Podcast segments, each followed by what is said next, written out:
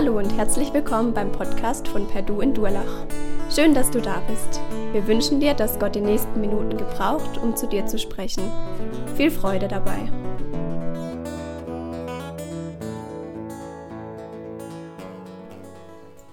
Ey, du bist so ein Opfer. Jeden Sonntag im Gottesdienst, du kannst nie ausschlafen, immer musst du dahin. Das habe ich früher öfters mal zu hören bekommen ähm, von meinen Kollegen, wenn wir uns Montagmorgen unterhalten haben, was so am Wochenende war. Und ich dann erzählt habe, ja, ich war Jugendkreis, Gottesdienst. Und sie dann erzählt haben von ihren Disco-Besuchen und so weiter. Und dann, ey, Micha, so ein Opfer als Christ zu leben, ist doch voll das Opfer, oder? Weiß nicht, ob ihr das ähm, schon mal gehört habt. Aber ja, für viele ist es wirklich so, dass sie sagen, wir Christen sind voll die Opfer. Ey, die ganze Zeit das fromme Zeug machen. Alles, was Spaß macht, ist verboten irgendwie. Und nur frommes Zeug. Beten, Bibel lesen und Sonntagmorgen früh aufstehen und in Gottesdienst gehen. Voll Opfer. Paulus sagt das auch. Wir Christen sind Opfer. Oder zumindest sagt er, sollen Opfer sein. Und damit sind wir so ein ganzes Stück in dem, was er in Römer 12 schreibt und voll in unserem Thema eigentlich so ein ganzes Stück drin. Heute Morgen ist ja unser Thema, wir Christen feiern Gottesdienst im Alltag. Und wir wollen uns wieder so ein Stück in den Römerbrief begeben. Also der Römerbrief ist ja ein Brief, der uns die letzte Zeit schon immer wieder beschäftigt hat, also über die letzten zwei Jahre. Und Jetzt wollen wir eine Predigtreihe starten, was so um die letzten vier Kapitel von dem Römerbrief geht und wo Paulus uns beschreibt oder beschreibt, wie wir im Alltag leben sollen, wie Gottesdienst im Alltag möglich ist. Und das hat was mit Opfer zu tun. Nochmal, wir müssen uns ein bisschen, um den Text zu verstehen, heute Römer 12, so ein bisschen ansehen, was Paulus denn schon geschrieben hat.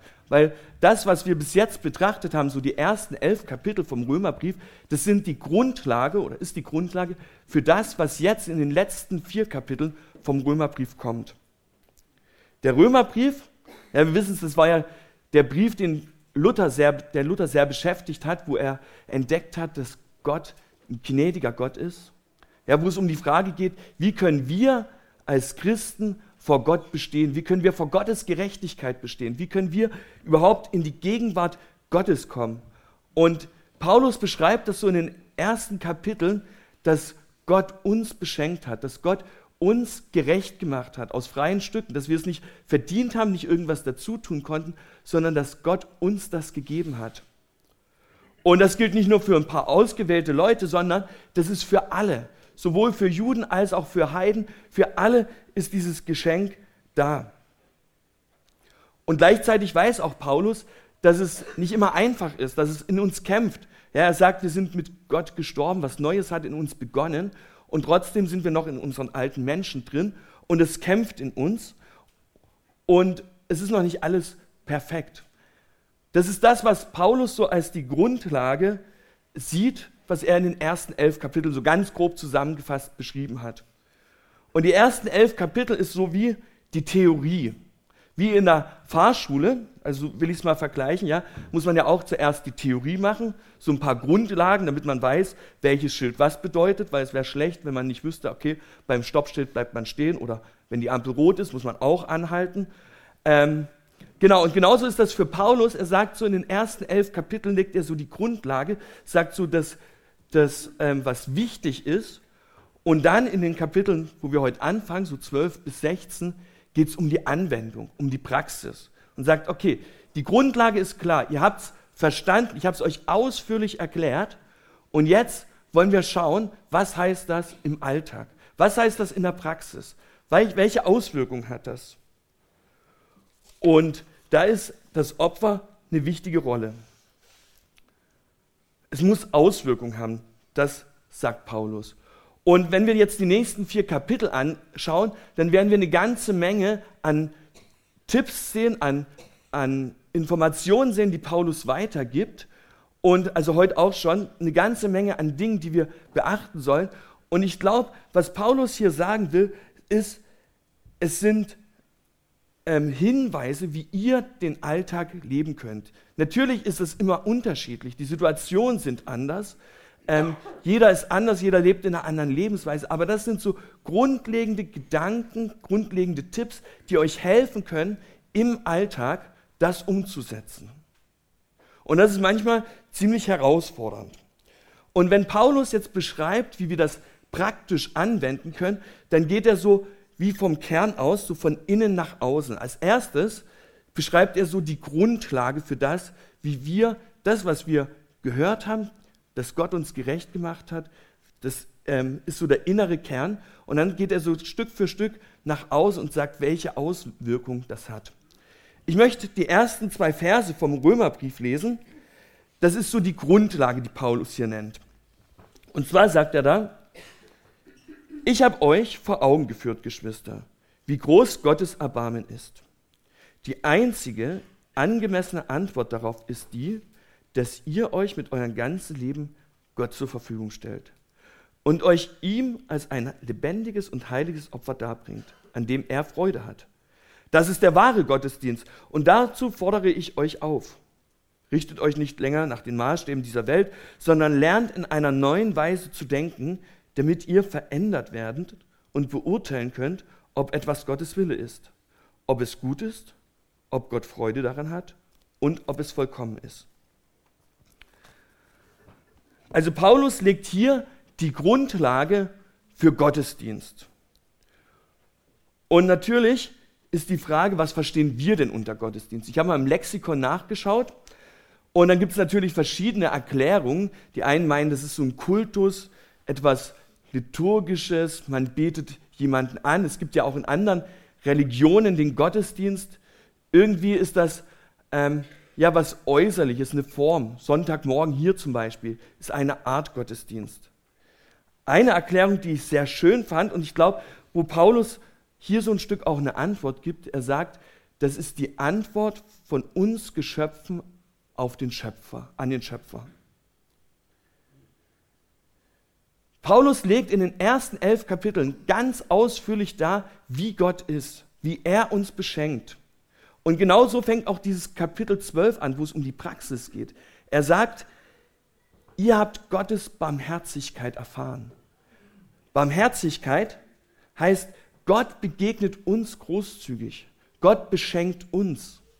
Das ist das, was die Grundlage ist. Und das erklärt er in den ersten elf Kapiteln ganz, ganz ausführlich und zeigt, dass wir überhaupt nichts dazu tun können, nichts irgendwas verdient haben, sondern dass Gott uns beschenkt, dass Gott uns barmherzig begegnet. Er hätte es gar nicht nötig gehabt. Gott begegnet uns in seiner Großzügigkeit. Und Gott beschenkt uns. Und weil Gott uns so beschenkt, können wir eine Antwort geben. Vor einiger Zeit, also vor dem Ferien, vor Weihnachten war das, war ich in, eine, in einem Schülercafé und wir essen mit den Schülern zusammen und die müssen ein Euro bezahlen fürs Essen. Und dann kam einer, der hatte kein Geld mit, hatte auch schon ein paar Schulden bei uns und sagte, er würde so gerne mitessen, aber er kann es halt nicht. Und dann habe ich ihm einen Euro für das Essen in die Hand gedrückt, habe gesagt, komm her, ich lade dich heute ein. Und er sagt wirklich, voll Ehrenmann, Pass auf, Micha. Ich helfe dir heute beim Aufräumen. Und dachte ich, Wahnsinn. Er hat was verstanden. Er hat nicht irgendwie, weil ich ihn gezwungen habe oder gesagt habe, ja, dann möchte ich jetzt eine Gegenleistung, sondern ich habe ihn beschenkt und er war dankbar dafür und deswegen wollte er etwas zurückgeben. Und genau das ist das, was Paulus hier beschreibt. Er sagt, wir sind doch von Gott beschenkt. Gott hat uns alles gegeben und deswegen dürfen wir aus dieser Dankbarkeit Gott etwas zurückgeben. Dürfen wir Gott etwas wiedergeben. Nicht, weil wir irgendwie was bei Gott erarbeiten müssen, weil wir was verdienen müssen, sondern Gott hat uns beschenkt. Und Paulus sagt, eigentlich sind wir so beschenkt, dass es eine Antwort fordert. Das schreibt er auch so. Paulus fordert eine Antwort. Und die Frage ist, wie sieht unsere Antwort aus? Und auch da geht Paulus darauf ein und sagt, die einzige Antwort, die wir geben können, ist unser Leben Gott zu opfern, Gott zur Verfügung zu stellen. Und dann sind wir wieder bei diesem Ja, wir Christen sind Opfer oder sollten es zumindest sein. Aber nicht Opfer, die irgendwie äh, von anderen unterdrückt werden, sondern aus Dankbarkeit heraus ein Opfer für Gott. Im Alten Testament waren die Opfer, also gibt es ja ganz viele Gesetze oder Vorschriften, wie die Opfer sein sollen. Und ganz klar kommt da zum Ausdruck, das Opfer, was Gott gebracht wird, ist das Beste, was es überhaupt gibt. Die, die, der erste, also die erste Frucht und ähm, die erste Geburt, alles, das soll was ganz Wertvolles sein, was ganz Besonderes. Und wenn Paulus hier sagt, unser Leben soll ein Opfer sein, dann geht es auch darum, dass wir nicht irgendwas Gott geben, was so übrig ist, sondern das Beste, was wir haben. Stellt euch vor, ich würde euch einladen, sagt, pass auf, ich will dich beschenken. Du kommst in meine Wohnung und du darfst dir raussuchen, was du willst. Alles ist okay. Und dann fängst du an und sagst, okay, Micha, ähm, das hätte ich gern. Ich sage, naja, äh, nee, das, das lieber nicht, das will ich behalten. Komm, such dir was anderes raus. Und zeigst mir das nächste, Sofa vielleicht oder so. Sag, ah nee, das ist zu bequem, das brauche ich selber, lass mal lieber, such dir was anderes raus. Und so geht es drei, vier Mal und dann sage ich, ach, pass auf, ich gucke mal, was ich habe und dann gehe ich in meine Rumpelkammer oder im Keller und denke, ah, komm, das willst du eh wegwerfen, das gebe ich. Das ist kein Opfer, sondern es ist das, was übrig ist. Und wir machen es, glaube ich, manchmal genauso mit Gott. Gott hat uns beschenkt und wir dürfen antworten. Und manchmal geben wir so den letzten Schrott, das, was wir nicht mehr brauchen. Aber das, was Gott eigentlich will, das, was Gott hier fordert, ist das Beste, was wir haben. Das, wo wir sagen, könnte ich nie drauf verzichten. Das sollen wir Gott zur Verfügung stellen. Und das ist manchmal ganz schön herausfordernd. Paulus, für Paulus ist das so die Grundlage. Ja, ich habe euch erklärt die Theorie, ich habe euch erklärt, dass Gott gnädig ist. Und jetzt ist die Antwort, gebt euer Leben da. Und die Frage ist, wie können wir unser Leben als Opfer geben? Wie können wir Gott etwas zurückgeben? Und auch da sagt Paulus in dem Vers schon etwas. Er sagt, das, was wir zurückgeben, ist eigentlich nichts, weil wir sind so von Gott beschenkt. Aber was wir tun können, ist in den Situationen, in denen wir stehen, zu fragen, was würde Jesus tun? Im Vers 2 geht es darum, wir sollen uns nicht dieser Welt anpassen oder dieser Zeit. Und damit meint Paulus nicht die Frage, oder äh, sagt Paulus nicht, wir sollen uns abkapseln und zurückgezogen sehen, erleben. Da ist nicht die Frage gemeint, ob wir Christen ins Kino gehen dürfen, ob das Zeitgeist ist oder nicht, sondern was Paulus hier sagt, ist, unser Denken soll von Gott geprägt sein. Unsere, unser, unser Sinn soll auf Gott ausgerichtet sein.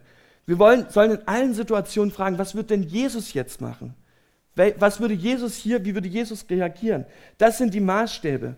Und im Kapitel 1 bis 3 erklärt Paulus ausführlich, was die Maßstäbe dieser Welt sind. Da ist es verdreht. Es ist einfach äh, abartig. Und das soll, so sollen wir nicht sein. Nicht nach unseren eigenen Wünschen leben. Jeder sagt da, was, was tut mir gut, was kann ich machen, damit es mir noch besser geht. Das sind so die Maßstäbe dieser Welt. Aber Paulus sagt, wir sollen uns abwenden von diesen Maßstäben und wir sollen uns nicht dieser Welt anpassen, sondern wir sollen fragen, was würde denn Jesus machen? Wie würde Jesus hier reagieren? Und das beginnt, damit beginnt eine Veränderung in unseren Gedanken. Eine Veränderung, die von innen heraus wirkt und die Auswirkungen so Stück für Stück nach außen hat. Und wir werden gleich noch drauf kommen, welche Auswirkungen das hat. Aber Grundlage ist, dass wir uns verändern lassen, dass Gott uns verändern darf. Und spannend auch, dass Paulus hier nicht sagt, wir sollen uns verändern, wir müssen uns jetzt anstrengen und so, ich schaffe das irgendwie, mich zu verändern, sondern er sagt, lasst euch von Gott verändern, richtet euch nach Gott, sucht das, was Gott will und ihr werdet verändert werden. Wie so, ein, so, eine Raupe, die sich verpuppt und dann so ein Schmetterling draus wird, so was Wunderschönes. Genau das soll in uns passieren. Gott möchte in unserem Leben Raum gewinnen. Gott möchte, dass wir hier schon so ein Stück was von seiner Herrlichkeit widerspiegeln. Und das schreibt auch Paulus in den Kapiteln vorher, wir haben schon Anteil an Gottes Herrlichkeit. Gottes Herrlichkeit ist schon hier eingebrochen und lebt in uns. Und deswegen dürfen wir so ein Stück weit diese Herrlichkeit auch widerspiegeln. Und es darf jetzt schon Auswirkungen auf uns haben. Und das ist die einzig wirkliche Antwort, die wir ähm, geben können. Und manchmal erahnen wir das schon, ja, wenn Leute zu uns kommen in die Gemeinde und sagen, oh, ich habe mich hier wohlgefühlt, bei euch ist irgendwas anders. Man spürt, dass ihr anders seid.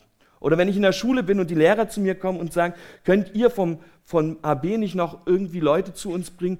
Wir merken, ihr seid anders, ihr habt Interesse an den Kids. Da ist schon so ein Stück zu spüren, dass bei uns eine Veränderung stattgefunden hat. Und ich wünsche mir, dass das noch viel mehr in unserem Leben Raum gewinnt. Und das ist das, was Paulus hier auch fordert, wo er sagt, die einzig wirkliche Antwort auf das, was Gott uns geschenkt hat, auf Gottes Gerechtigkeit, ist uns hinzugeben und zu sagen, Gott, du darfst mich verändern. Du darfst mich, mein Denken verändern. Du darfst mich ähm, bereit machen, mich auf dich auszurichten. Und das ist eine ziemliche Herausforderung und ich glaube, die Herausforderung, in der stehen wir alle tagtäglich, diese Challenge anzunehmen, zu sagen, Gott, okay, ich möchte heute verändert werden von dir. Ich möchte heute fragen, in dem, wo ich bin, was, wie würdest du reagieren? Was würdest du tun?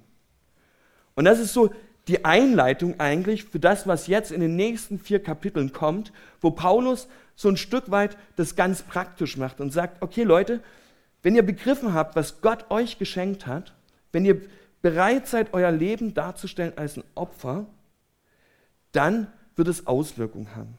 Und dann geht er so Stück für Stück diese Auswirkungen in unserem Umfeld durch.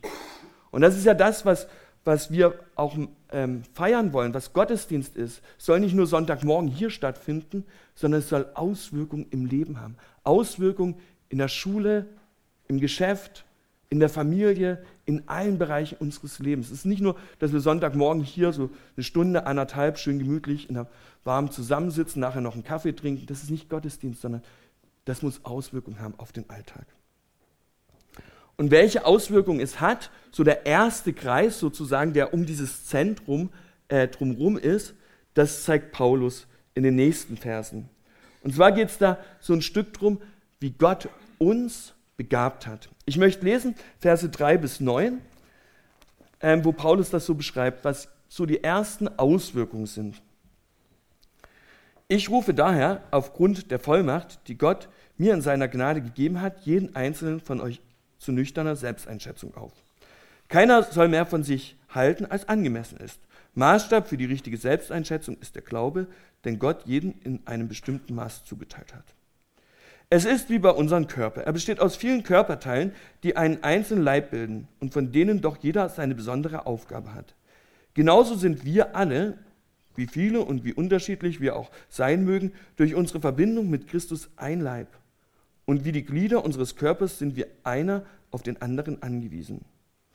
Denn die Gaben, die Gott uns in seiner Gnade geschenkt hat, sind verschieden. Wenn jemand die Gabe des prophetischen Redens hat, ist es seine Aufgabe, sie sie in Übereinstimmung mit dem Glauben zu gebrauchen. Wenn jemand die Gabe hat, einen praktischen Dienst auszuüben, soll er diese Gabe einsetzen. Wenn jemand die Gabe des Lehrens hat, ist es seine Aufgabe zu lehren. Wenn jemand die Gabe des Seelsorge hat, soll er andere seelsorgerlich helfen. Wer anderen materiell unterstützt, soll es uneigennützig tun. Wer für andere Verantwortung trägt, soll es nicht an der nötigen Hingabe fehlen lassen. Wer sich um die kümmert, die in Not sind, soll es mit einem fröhlichen Herzen tun. Also hier sagt, zeigt Paulus schon so ein Stück weit die ersten Auswirkungen, die es hat. Und das, was Paulus hier sagt, ist, wenn wir unser Leben als Opfer geben, wenn wir einen Gottesdienst feiern wollen, dann dürfen wir als erstes die Gaben, die Gott uns geschenkt hat, wieder einsetzen. Und Paulus meint, wenn er sagt hier, jeder, äh, Gott hat uns Gaben geschenkt, dann sagt er, es hat jeder Gaben. Jeder einzelne von euch. Es gibt keiner, der sagen kann, äh, Gott hat mich vergessen, sondern jeder hat eine Gabe. Das ist wichtig, Paulus, äh, ist Paulus wichtig, deswegen betont er das extra. Es gibt keinen in der Gemeinde, keinen, den Gott übersehen hat. Jeder hat eine Gabe. Und Paulus fordert hier die Gemeinde in Rom aus, diese Gabe in einem richtigen Maß einzusetzen. Also wenn er hier von Gabe redet, das schreibt er auch an anderen Stellen von verschiedenen Gaben, dann sagt er immer, dass die Gabe, dass wir nicht die Gabe besitzen, sondern dass wir verwalten sollen die Gabe. Das heißt, wir sollen sie einsetzen, damit Gott geehrt wird. Und deswegen ist das Maß, wie wir die Gabe einsetzen, auch so entscheidend. ähm, er sagt das in den ersten, vielleicht gab es in Rom so ein paar Leute, die gesagt haben, also meine Gabe, die ist viel, viel wichtiger als die anderen. Also hier vorne zu stehen und zu predigen, ist viel wichtiger als irgendwas zu putzen. Zum Beispiel. Vielleicht war das so die Einschätzung. Und Paulus macht deutlich, das stimmt nicht. Jede Gabe ist wichtig und wir sollen die Gaben so einsetzen, dass wir nicht über die anderen urteilen oder überheblich sind, sondern den anderen wichtig und wertschätzen. Und genauso sagt Paulus auch, wenn du sagst, okay, äh, ich habe eigentlich keine Gabe oder meine Gabe ist so winzig, also ich behalte die lieber für mich, ich setze die lieber gar nicht ein, da gibt es viel, viel fähigere Leute, die das machen könnten, sagt Paulus, ist genauso falsch. Jeder hat eine Gabe bekommen und die soll er einsetzen, so wie er es kann, so wie Gott ihn befähigt hat. Und es ist, finde ich, interessant, dass Paulus das hier so extra betont, dass die Gabe ganz individuell ist. Dass Gott in seiner absoluten Souveränität jeden Einzelnen die Gabe gibt. Es gibt keine, keine Erklärung dafür, wem er viel gibt und wem er wenig gibt und wieso er das macht, sondern Gott bestimmt das in seiner Souveränität. Und die Gaben, die brauchen wir einander. Es ist wie so ein Künstler. Und jede Gabe ist wie so eine Farbe. Ja? Da ist zum Beispiel die Gabe der Lehre, die ist gelb, die Gabe des Dienstes ist blau. Und Gott, der Künstler, der hat seine Palette und er überlegt so, jeden Einzelnen, welchen Farbtupfer er geben kann. Und dann mischt er die verschiedenen Gaben zusammen, so ganz individuell, und dann fängt er an zu malen. Und erst wenn alles zusammen gemalt ist, wenn alle ähm, zusammenstehen, sieht man, dass dieses Bild wunderschön ist und dass dieses Bild, also dass jede Farbe, jede Nuance so wichtig ist, damit das Bild schön ist. Und genau das ist das, was Paulus hier aufgreift und sagt, jeder hat eine Gabe und er vergleicht das mit Leib, mit dem Körper und sagt, genauso ähm, ist jedes Körperteil wichtig. Wir sind alle Körper oder alle Teile vom Körper. Und das verwendet er auch im 1. Korinther 12, da geht es auch so um die Gaben und da beschreibt er das nochmal viel ausführlicher dass wir eigentlich ein Leib sind, dass wir zusammengehören und nur dann funktionieren als Gemeinde, wenn jeder sich mit einbringt, wenn jeder seine Gabe mit reinbringt. Und Leute, wenn ihr euch nicht mit einbringt in die Gemeinde, dann fehlt was. Dann ist der Körper nicht vollständig, dann fehlt eine wichtige Farbnuance, dann fehlt ähm, was Wichtiges. Und deswegen ist es wichtig, dass wir uns alle einbringen. Und Paulus vergleicht an verschiedenen Stellen sagt, einmal im Epheserbrief sagt er, wir als Gemeinde sind der Leib und Jesus ist das Haupt. Und ich finde, das fand das so interessant. Das ist ja ähm, manchmal am Fingerabdruck, ja, an dem Finger, relativ klein, erkennt man, kann man Personen identifizieren. Und ich glaube, genauso sind wir auch als Gemeinde ein Punkt, wo, wir, wo Jesus identifiziert wird. Jesus hat, braucht uns. Er sagt, ihr seid Repräsentanten seiner Herrlichkeit hier auf dieser Erde. Und deswegen dürfen wir die Gaben einsetzen, weil wir damit so ein Stück widerspiegeln, wie Jesus ist. Weil wir widerspiegeln, was Jesus hat und wie Jesus ist. Wir repräsentieren Jesus so ein Stück weit.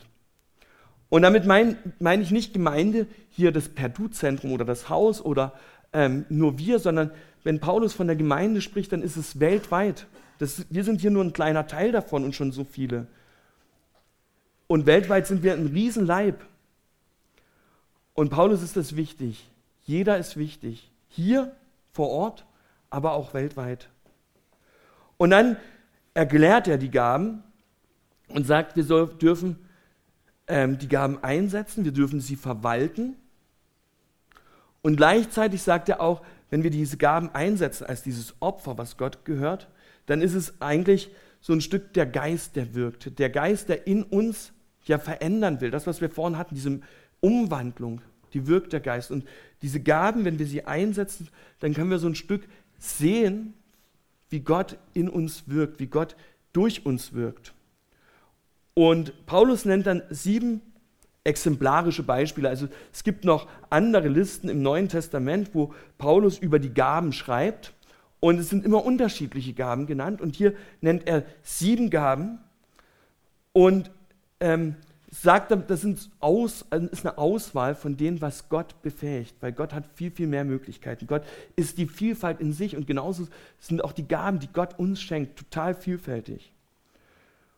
Und dann sagt er die Gaben, die wir einsetzen sollen. Da ist zum Beispiel Prophetie.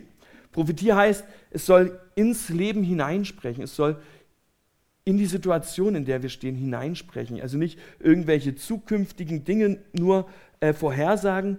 Und er sagt, es wichtig ist, dass es in Übereinstimmung mit dem Glauben ist. Das heißt, die Prophetie soll nicht manipulativ sein, nicht irgendwelche ähm, Sachen machen, die mir vielleicht einen Gewinn bringen oder nicht irgendwie spekulativ, sondern sie soll, so wie Gott sie mir ins Herz legt, weitergegeben werden.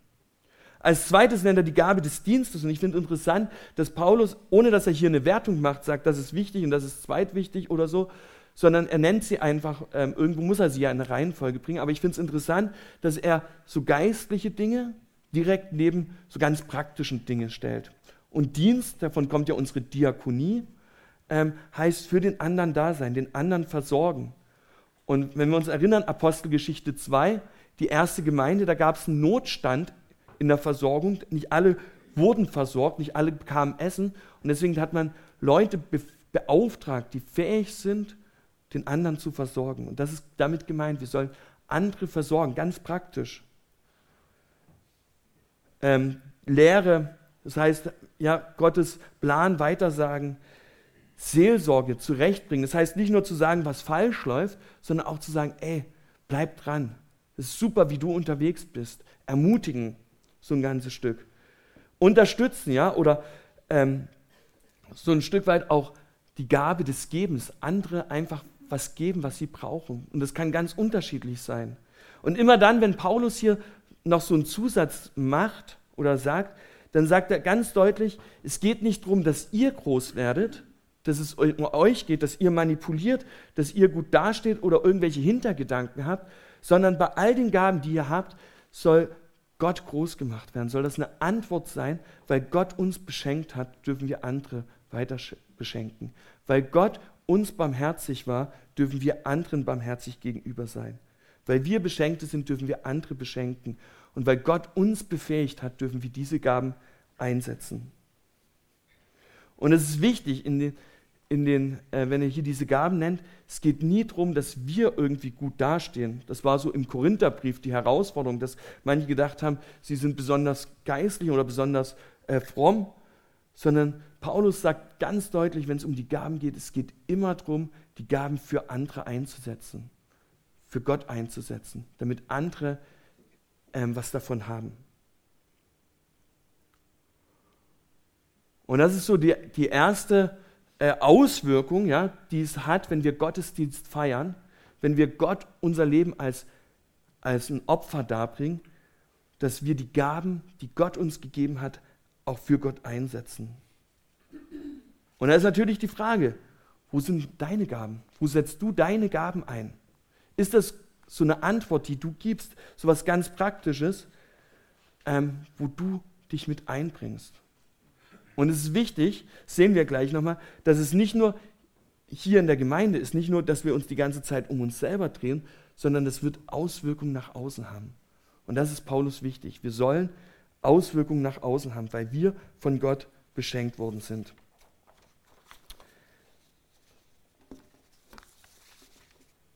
Paulus geht noch eine Stufe weiter. Er sagt, Gott hat uns Barmherzigkeit gegeben, Gott hat uns beschenkt, wir antworten drauf. Gott hat uns Gaben gegeben, wir setzen sie ein. Und jetzt wird es ganz praktisch und es kommt eine ganze Menge von Dingen, die Paulus uns hier so ein Stück mitgibt, äh, wie das ganz praktisch außen nach außen hin sein kann. Und die nächsten Kapitel sind auch voll von solchen Anweisungen, wo Paulus sagt, so kann das im Alltag aussehen. Ich lese die letzten Verse von Römer 12 ab Vers 9. Da schreibt er, die Liebe soll echt sein nicht geheuchelt. Verabscheut das Böse, haltet euch unbeirrbar an das Gute. Lasst im Umgang miteinander Herzlichkeit und geschwisterliche Liebe zum Ausdruck kommen. Übertrefft euch gegenseitig darin, einander Achtung zu erweisen. Lasst in eurem Eifer nicht nach, sondern lasst das Feuer des Heiligen Geistes in euch immer stärker werden. Dient dem Herrn, freut euch über die Hoffnung, die ihr habt. Wenn Nöte kommen, haltet durch. Lasst euch durch nichts vom Gebet abbringen. Helft Gläubigen, die sich in einer Notlage befinden. Lasst sie mit ihrer Not nicht allein. Macht es euch zur Aufgabe, gastfreundlich zu sein. Segnet, die euch verfolgen. Segnet sie, verflucht sie nicht. Freut euch mit denen, die sich freuen, weint mit denen, die weinen. Lasst euch im Umgang miteinander davon bestimmen, dass ihr ein gemeinsames Ziel habt. Seid nicht überheblich, sondern sucht die Gemeinschaft mit denen, die unscheinbar und unbedeutend sind. Haltet euch nicht selbst für klug. Vergeltet niemand Bösen mit Bösen. Bemüht euch ein, um ein vorbildliches Verhalten gegenüber jedermann. Wenn es möglich ist und soweit es an euch liegt, lebt mit allen Menschen in Frieden. Recht euch nicht selbst. Liebt Freunde, liebe Freunde, sondern überlasst die Rache dem Zorn Gottes. Denn es heißt in der Schrift, das Unrecht zu rächen ist meine Sache, sagt der Herr. Ich werde Vergeltung üben. Mehr noch, wenn dein Feind hungrig ist, gib ihm zu essen.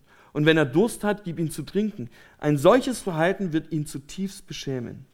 Lass dich nicht vom Bösen besiegen, sondern besiege Böses mit Guten. Also hier ist eine ganze Liste genannt von Dingen, die Paulus jetzt sagt, die ganz praktisch werden können. Ähm, es gibt unterschiedliche Zählweisen, es sind über 20 Aufforderungen oder praktische Sachen, die wir umsetzen können. Und ich will jetzt nicht auf jede einzelne eingehen, aber zwei Dinge sind mir wichtig geworden. Das erste ist, wie der, dieser Abschnitt, nach, nachdem er gesagt hat, dass wir begabt sind, losgeht, heißt, die Liebe soll echt sein. Und immer wieder lesen wir von der Liebe. Und auch im Korintherbrief, wo es um die Gaben geht, kommt ja direkt im Anschluss die Gabe, die das Höchste ist, so wie es Paulus schreibt. Ja, da kommt das hohe Lied der Liebe, ja, wo er beschreibt, was alles ist, wenn die Liebe fehlt, wie falsch das läuft. Und genauso sagt er auch hier wieder, die Liebe ist eigentlich das, was das Wichtigste ist. Und er betont hier ganz besonders die Liebe. Und dann zeigt er in diesen einzelnen Aufforderungen, wie diese Liebe ganz praktisch aussehen kann. Das heißt, indem wir den anderen höher achten, indem wir sagen, ey, du bist mir wichtig, ich will Rücksicht nehmen. Oder indem wir Gastfreundschaft üben, indem wir andere einladen, indem wir uns um die Notantrag kümmern, indem wir mit denen, die lachen, lachen, mit denen, die sich freuen, freuen und mit den Weinenden mitweinen, indem wir einfach Anteil aneinander nehmen. Es sind alles so ganz praktische Dinge, wo Paulus zum Ausdruck bringt, wie die Liebe im Alltag gelebt werden kann. Und die Liebe ist so dieser Königsweg, wo wir einfach das so ein Stück ähm, weitergeben können, was Gott uns geschenkt hat. Wir sind geliebt und dürfen als Liebende weiterlieben. Das Zweite, was hier in diesen ganzen Aussagen auffällt, ist, dass wir nach dem Guten streben sollen. Das Gute, sucht das Gute, hasst das Böse, so schreibt es Paulus. Und ähm, die ganzen, auch wenn wir dann wieder diese ganzen Anforderungen sehen, dann geht es immer wieder darum, wie können wir noch was Gutes tun für den anderen? Wie können wir den anderen gut dastehen lassen? Wie können wir uns für den anderen öffnen? Eigentlich müsste man sagen, wir sollen an dem Guten kleben, wie so zwei Blatt Papier, die irgendwie untrennbar zusammengehören. So soll in unserem Leben einfach das Gute ja, Auswirkungen haben. Und Paulus schreibt das ja auch ganz am Anfang, wenn es um den Gottesdienst geht. Wie sollen wir Gottesdienst feiern? Wir sollen das Gute, das Vollkommene suchen. Und das ist so ein Stück Antwort. Wir sollen gucken, wo können wir den anderen noch was Gutes tun. Und dann wird ganz deutlich, wenn wir diese Anforderungen sehen, es sind so vier Bereiche, die, die ähm, diese Anforderungen betreffen. Das erste ist dieses ganz Persönliche. Such das Gute, hast das Böse, das geht ganz persönlich in mir selbst los. In meiner Persönlichkeit soll ich verändert werden, das hatten wir ja schon. Aber darüber hinaus geht es in die Familie, in die Gemeinde. Ja? Er schreibt das ja ganz bewusst so, die Bruderliebe ist wichtig. Ja? Es geht in diese Familie hinein, wo wir gegenseitig uns unterstützen sollen. Aber darüber hinaus geht es auch gegenüber den Leuten, die um uns herum sind, im Geschäft, in der Schule, egal wo wir sind, die Leute, die sollen wir auch Gutes tun. Ja? Segnet die. Und dann im vierten Bereich geht er sogar so weit, dass er über die Feinde redet. Segnet eure Feinde. Und da ist er ganz das bei dem, was Jesus auch in der Bergpredigt sagt. Ja? Wir sollen für die Feinde beten, die Feinde segnen. Und das Spannende ist, bei all den Aufforderungen und Anforderungen, die er hier schreibt, Wenn wir das Leben von Jesus angucken, dann sehen wir, dass Jesus das vorgemacht hat. Dass Jesus das so ein Stück gelebt hat. Dass er für andere da war, dass er gastfreundlich war, dass er den anderen höher geachtet hat, dass er auf die Erde kam, um zu dienen. Ja, das war ja seine Mission so ein Stück weit. Und Jesus hat das umgesetzt. Und wir dürfen diesem Vorbild, diesen Fußspuren folgen. Wir dürfen da ähm, nachgehen. Und ich finde das so spannend, dass Paulus das hier nochmal so herausbetont, sagt, Leute, wir haben Vorbild, Jesus ist unser Vorbild und wir dürfen denen folgen. Ja, ziemlich Challenge, finde ich, wenn man das so Ganze liest. Und ich merke, wir sind da täglich, ich bin da täglich herausgefordert, weil mir gelingt es nicht immer, diesen Anforderungen zu erfüllen. Aber ich wünsche uns so, dass uns das bewusst wird, Gott hat uns beschenkt. Gott war barmherzig mir. Gott hat seine Großzügigkeit mir gezeigt, obwohl ich es nicht verdient habe. Und ich möchte gern darauf antworten. Ich möchte es nicht so nehmen, ja, danke, fertig, sondern ich möchte gerne eine Antwort darauf geben. Und Paulus zeigt, die einzig vernünftige, die einzig logische Antwort ist, Gott das Beste zu geben, was wir haben. Gott das Beste zu geben, was ich habe. Und ich merke, ich kriege es nicht alleine hin, sondern ich brauche die Veränderung, die Gott in mir schafft. Wir brauchen die Veränderung, die Gott schenkt. Wir brauchen diese Umwandlung in dieses neue Denken, das von der Ewigkeit her bestimmt ist. Und dann kann das ganz praktisch werden. Wir dürfen die Gaben, die Gott uns gegeben hat, einsetzen. Wir dürfen für andere da sein und wir dürfen das ganz praktisch werden lassen, in dem, wie wir miteinander umgehen. Und ja, vielleicht ist das so eine Challenge, so eine Aufgabe für die nächste Woche, wo du überlegst, wenn es so darum geht, wir Christen feiern Gottesdienst im Alltag, wo kann ich an einer Stelle oder an zwei Stellen nächste Woche das ganz praktisch üben? Wo kann ich Gott ganz praktisch sagen, als Antwort auf das, was du mir geschenkt hast, möchte ich mich verändern lassen, möchte ich was dir zurückgeben. Zwei Sachen, wo du es ganz praktisch machst, ähm, so ein Stück diese Liebe lebst, das Gute suchst und wo andere einfach erkennen können, was das in dir, das in uns Jesus lebt. Ziemliche Herausforderung, aber ich wünsche mir einfach, dass wir das so umsetzen können. Ich möchte beten. Jesus, ich danke dir, dass du uns beschenkt hast, dass du barmherzig warst, großzügig, obwohl wir es nicht verdient haben. Und Jesus, ja, wir können dir eigentlich gar nichts zurückgeben und doch wollen wir gern so ein Stück Dankbarkeit zeigen. Und ich bete, dass du uns hilfst, dass wir das wirklich in unserem Alltag, in den Familien, im Geschäft, wo auch immer wir stehen, einfach so ein Stück von deiner Liebe weiterspiegeln können. Ein Stück von dem, wie du uns veränderst. Danke, dass du uns dafür begabst, dass du es bist, der wirkt. Und Jesus, ich bete, dass wir uns wirklich von dir gebrauchen lassen und dass du uns verändern kannst. Amen.